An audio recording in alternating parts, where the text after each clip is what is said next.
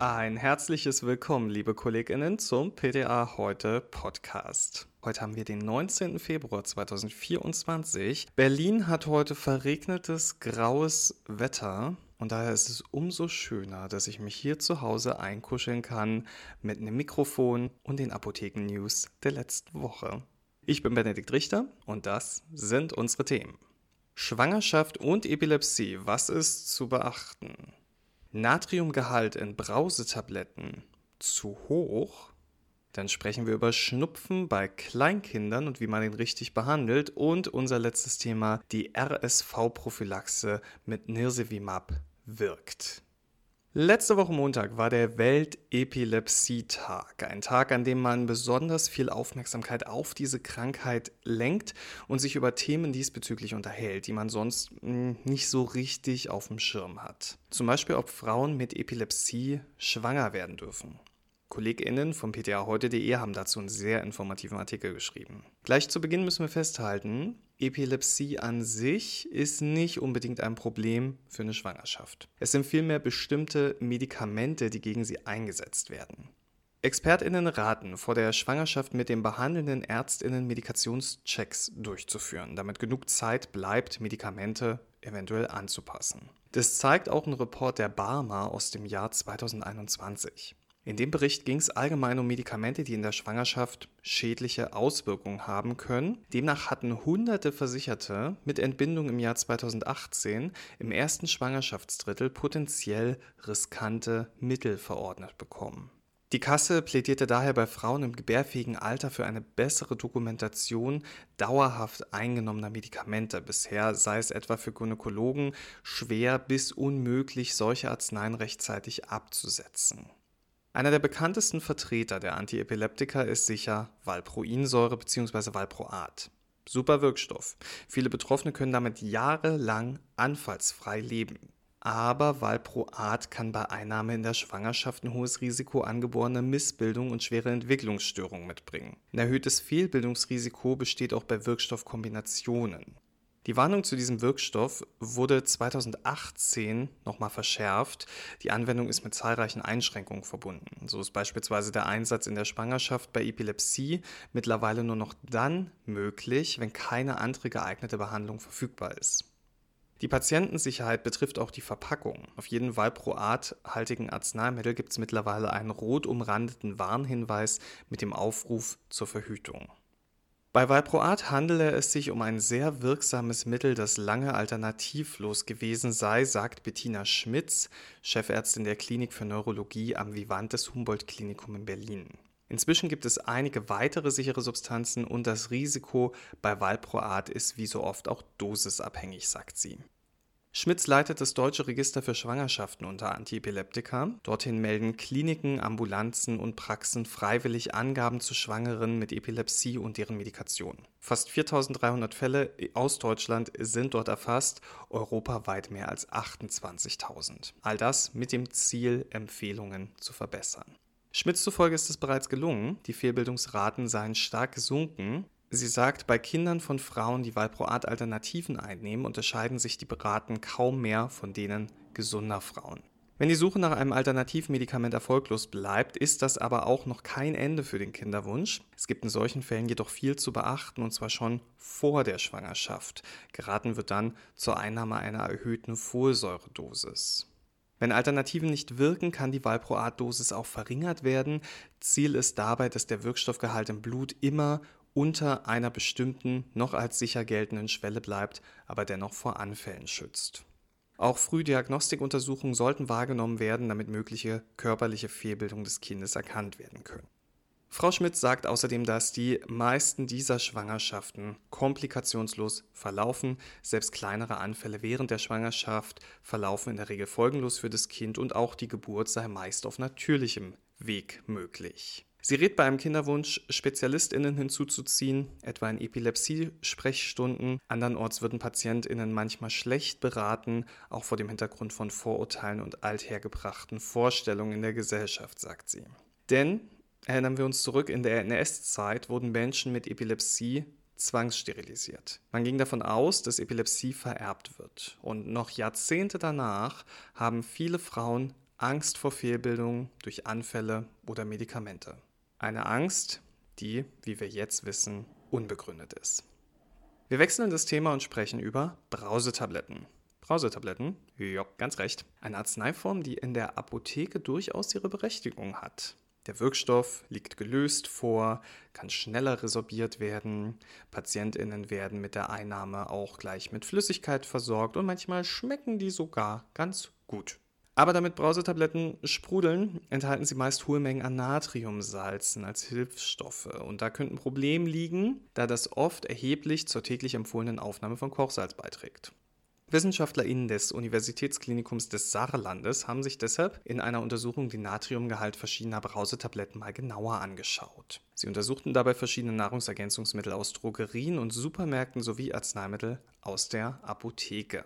Die nachgewiesenen Mengen an Natriumsalz waren teilweise sehr hoch, was den meisten PatientInnen allerdings gar nicht bekannt war. Bei Nahrungsergänzungsmitteln muss der Natriumgehalt nicht mal deklariert werden. Bei Arzneimitteln hingegen muss der Gehalt zwar angegeben werden, allerdings wird das häufig nicht beachtet. Natrium ist ja per se nicht schlecht. Zusammen mit Kaliumkationen und Chloridanionen gehören Natriumkationen zu den wichtigsten Elektrolyten im Körper. Aufgrund ihres hohen Wasserbindungsvermögens spielen sie eine wichtige Rolle bei der Regulation des Flüssigkeits- und Säurebasehaushalts sowie des Blutdrucks. Die meisten Menschen in Deutschland nehmen tendenziell tatsächlich zu viel Natriumchlorid mit der Ernährung auf, also Natriummangel kommt bei uns praktisch gar nicht vor. Eine zu hohe Zufuhr von Kochsalz steht im Zusammenhang mit der Entstehung von Bluthochdruck und dem vermehrten Auftreten von Herz-Kreislauf-Erkrankungen. Deshalb empfiehlt die WHO, die tägliche Zufuhr von Kochsalz auf 5 Gramm zu beschränken. Das entspricht rund 2 Gramm Natrium pro Tag. Auch die S3-Leitlinie Nationale Versorgungsleitlinie Hypertonie rät PatientInnen mit Bluthochdruck, die Aufnahme von Natriumchlorid zu beschränken. Die Höchstmenge liegt hier bei 6 Gramm, das sind 2,4 Gramm Natrium. Eine natriumreduzierte Ernährung gilt als effektive Maßnahme, den systolischen und diastolischen Blutdruck zu senken. In Deutschland liegen die aufgenommenen Werte meist deutlich höher. Frauen nehmen durchschnittlich 8,4 Gramm Kochsalz und Männer sogar 10 Gramm täglich zu sich. Einen hohen Anteil daran haben hochverarbeitete Lebensmittel, die oft sehr salzhaltig sind, aber auch die versteckten Natriumquellen, wie unsere Brausetabletten, tragen ihren Teil dazu bei. Von allen untersuchten Präparaten war der höchste Gehalt an Natrium in einer Vitamin C Brausetablette zu finden.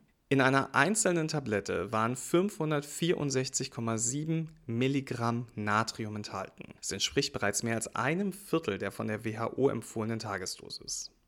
Brausetabletten mit Ascorbinsäure bzw. Vitamin C zählen ja zu den beliebtesten Nahrungsergänzungsmitteln und werden zur Vorbeugung eines Vitamin C-Mangels und zur Stärkung der Immunabwehr eingenommen. Viele konsumieren diese Brausetabletten dann auch über einen längeren Zeitraum, zum Beispiel während einer Erkältungssaison. Auch Magnesiumbrausetabletten sollten da erwähnt werden. Die von den WissenschaftlerInnen untersuchten Magnesiumbrausetabletten enthielten im Durchschnitt 232,7 Milligramm Natrium. Bei den Calciumbrausetabletten waren es immerhin noch 170,4 Milligramm. Durch die tägliche Zufuhr einer Brausetablette werden also bereits zwischen 9 und 12 Prozent der empfohlenen Zufuhr an Natrium erreicht. In vielen Nahrungsergänzungsmitteln wird Natrium nicht als Mineralstoff zugesetzt. Es fungiert hier nur als Hilfsstoff und daher ist die Kennzeichnung des Natriumgehalts keine Pflicht. Man kann also nicht erkennen, welche Mengen an Natrium mit dem Verzehr einer Brausetablette zugeführt werden. Im Unterschied zu Nahrungsergänzungsmitteln muss bei Arzneimitteln der Natriumgehalt angegeben werden. Den findet man dann in der Packungsbeilage. Schauen wir uns mal ein paar Arzneimittel an. Paracetamol Ratiofarm 500 Milligramm Brausetabletten enthalten in einer Brausetablette 416 Milligramm Natrium. Das entspricht bereits 21 Prozent der für Erwachsene von der WHO empfohlenen täglichen Natriummenge. Die Tageshöchstdosis für Paracetamol beträgt für Erwachsene bekanntlich 4000 Milligramm. Bei einer Einnahme von 8 Brausetabletten wird die maximale tägliche Natriumaufnahme deutlich überschritten. Auch Brausetabletten mit Acetylsalicylsäure haben einen hohen Gehalt an Natrium. Aspirin plus C enthält neben 400 mg Acetylsalicylsäure noch Ascorbinsäure, 240 mg als Wirkstoff. Da in einer Brausetablette 466,4 mg Natrium enthalten ist, werden bei der Einnahme von zwei Tabletten schon 47% der täglich empfohlenen Natriummenge erreicht. Und auch der Hustenlöser Acetylcystein kommt oft als Brausetablette daher ACC akut 200 Milligramm enthält 98,9 Milligramm Natrium, ACC akut 600 Milligramm 138,8 Milligramm Natrium, also ein bisschen mehr. Im Sinne der Natriumaufnahme wäre also die Einnahme einer Brausetablette mit 600 Milligramm empfehlenswerter als dreimal täglich eine 200 Milligramm Tablette. Jetzt muss man natürlich sagen, dass weder Schmerzmittel noch Hustenlöser für eine Dauereinnahme verwendet werden, in der Regel. Das wesentlich größere Problem stellen da wahrscheinlich die Nahrungsergänzungsmittel Brausetabletten dar. Da diese über längere Zeit angewendet werden, können die tatsächlich Einfluss auf den Natriumhaushalt haben. Um die Einnahme von versteckten Natriumquellen gering zu halten, sollten Herz-Kreislauf-Patientinnen möglichst wenig Brausetabletten aufnehmen. In der Apotheke sollte dieser Patientengruppe eher zu normalen Tabletten geraten werden, da diese deutlich weniger Natrium pro Darreichungsform enthalten. Und auch im nächsten Thema geht es um eine besondere Patientengruppe, die spezielle Beratung benötigt. Kleinkinder mit Schnupfen. Ja, wer mal so ein winziges Kind mit Schnupfen gesehen hat, der weiß, wie sehr die Kleinen leiden können. Säuglinge atmen fast ausschließlich durch die Nase. Da wird der Schnupfen schnell zur absoluten Kraftanstrengung und von den besorgten Eltern, die dann nachts nicht schlafen können, fange ich gar nicht erst an. Also ab in die Apotheke. Die Apothekerkammer Niedersachsen informiert in einer Pressemitteilung darüber, was es im Hinblick auf Nasentropfen für Kinder und Säuglinge zu beachten gibt und warnt vor Tipps aus dem Internet. Aktuell kursieren im Internet Videofilme, bei denen Kleinkindern mit einer Einwegspritze Salzwasser in die Nasenlöcher eingespritzt wird. Davon ist dringend abzuraten, warnt die Apothekerkammer Niedersachsen.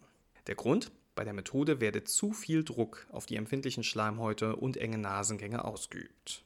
Jedes Familienmitglied sollte sein eigenes altersgerechtes Präparat in der Hausapotheke haben für den Fall, dass die Nase mal verstopft ist. Die Präparate sollten mit Namen und Anbruchdatum beschriftet werden und nach einem Infekt sollten die Nasentropfen aufgrund möglicher Kontamination mit Erregern entsorgt und ersetzt werden. Bei wirklich starken Beschwerden dürfen Eltern also durchaus auch mal zu Nasentropfen greifen, vor allem zur Nacht Abschwellende Nasentropfen mit Arzneistoffen wie Xylometazolin oder Oxymetazolin sind altersabhängig dosiert und müssen entsprechend individuell ausgewählt werden. Dabei ist auf die richtige Dosierung unbedingt zu achten. Wir erinnern uns da vielleicht an die Otriven-Tropfen, die ganz gern mal überdosiert wurden. Statt ein Tropfen eine ganze Pipette. Klinisch äußert sich eine Intoxikation bei Kindern häufig durch Krämpfe, einen verlangsamten Herzschlag, Aussetzen der Atmung und Blutdruckschwankungen. GSK, der Hersteller von Otriven, hat die Applikationshilfe seiner Nasentropfen übrigens geändert und die Pipette gegen einen Dosiertropfer getauscht. Nasivin Baby enthält den Wirkstoff Oxymetazolin in einer Konzentration von 0,01%. Der Dosiertropfer ermöglicht eine sichere Applikation von genau einem Tropfen, nicht mehr. Und das Schöne ist, Oxymetazolin verfügt zusätzlich über eine antivirale Wirkkomponente. Nasivin Baby ist konservierungsmittelfrei und Otriven ist mit Benzalkoniumchlorid konserviert. Beides sind Alpha-Sympathomimetika und sollten in der Selbstmedikation nicht länger als fünf Tage am Stück angewendet werden, denn eine längere Anwendung führt zu einer Schwellung der Nasenschleimhaut, die schlimmstenfalls in Dauergebrauch und Abhängigkeit mündet. So, wie wird jetzt richtig getropft? Also Säuglinge und Kleinkinder legen wir auf den Rücken, dann geben wir einen Tropfen ins rechte Nasenloch, Anschließend wird der Kopf des Kindes vorsichtig nach rechts gedreht. Dann gibt es einen Tropfen ins linke Nasenloch und anschließend wird der Kopf des Kindes vorsichtig nach links gedreht. Bei älteren Kindern kann das Nasenspray im Sitzen oder Stehen angewendet werden. Durch das anschließende Zurücklegen des Kopfes und das Hochziehen der Flüssigkeit lässt sich der Wirkstoff gut verteilen. Kindern, die zu Mittelohrentzündungen neigen, empfehlen viele Kinderärztinnen schon frühzeitig abschwellende Nasentropfen. Bei leichten Schnupfenbeschwerden genügen ansonsten Meerwassernasentropfen oder physiologische Kochsalzlösung zur sanften Befeuchtung und Reinigung der Nasenschleimhaut. Unterstützend gibt es für Säuglinge auch diverse Nasensekretabsauger auf dem Markt. Zum Einmalgebrauch steht beispielsweise Mukex der Firma B. Braun zur Verfügung. Dabei wird das Sekret einfach mit dem Mund abgesaugt. Oder der Nasensauger der Firma Nuck wobei dessen große Spitze für Neugeborene teilweise weniger gut geeignet scheint. Die haben ja sehr kleine Nasen. Bei häufiger auftretenden Infekten empfehlen sich elektrische Nasensauger, wie beispielsweise der batteriebetriebene Olaf-Nasensauger oder der Angel Wack Nasensauger. Ist der Schnupfen nach einer Woche noch nicht weg und wird er von starken Kopfschmerzen oder von Lichtempfindlichkeit und Fieber begleitet, dann muss das Kind von einem Arzt untersucht werden. Allerdings beruhigende Nachricht. Schnupfen ist in über 80 Prozent der Fälle selbstlimitierend und eine symptomatische Therapie völlig ausreichend. Und wir bleiben noch kurz bei den kleinen PatientInnen und sprechen über RSV. Mhm. Die respiratorischen Syncytialviren können zwar jeden treffen, besonders schwer erkranken jedoch Säuglinge, insbesondere Frühgeborene, Kleinkinder und auch ältere Menschen. Eine aktive Impfung gibt es aktuell nur für Personen ab 60 Jahren und Schwangere. Die aktive Impfung der Schwangeren zwischen der 24. und 36. Schwangerschaftswoche soll das Neugeborene durch maternale Antikörper in den ersten Lebenswochen vor RSV-Erkrankungen schützen. Direkt für Säuglinge gibt es die Möglichkeit einer passiven Immunisierung mit den RSV-Antikörpern Palivizumab und Nirsevimab. Der Vorteil von Nirsevimab ist, dass aufgrund der längeren Halbwertszeit eine einmalige Injektion genügt, um das Kind für die ganze RSV-Saison zu schützen. Palivizumab muss hingegen monatlich verabreicht werden. Aus Luxemburg gibt es jetzt erste Daten, wie effektiv Nirsevimab RSV-bedingte Krankenhausaufenthalte verhindern konnte. Luxemburg hat aufgrund von landeseigenen Empfehlungen bei Neugeborenen eine Immunisierungsrate von 84 Prozent erreicht. Im Untersuchungszeitraum sank die Zahl der Krankenhausaufenthalte drastisch, bei Kindern unter 5 Jahren um 38 Prozent. Noch deutlicher war mit 69 Prozent der Rückgang bei den Hospitalisierungen bei Säuglingen, die jünger als sechs Monate waren.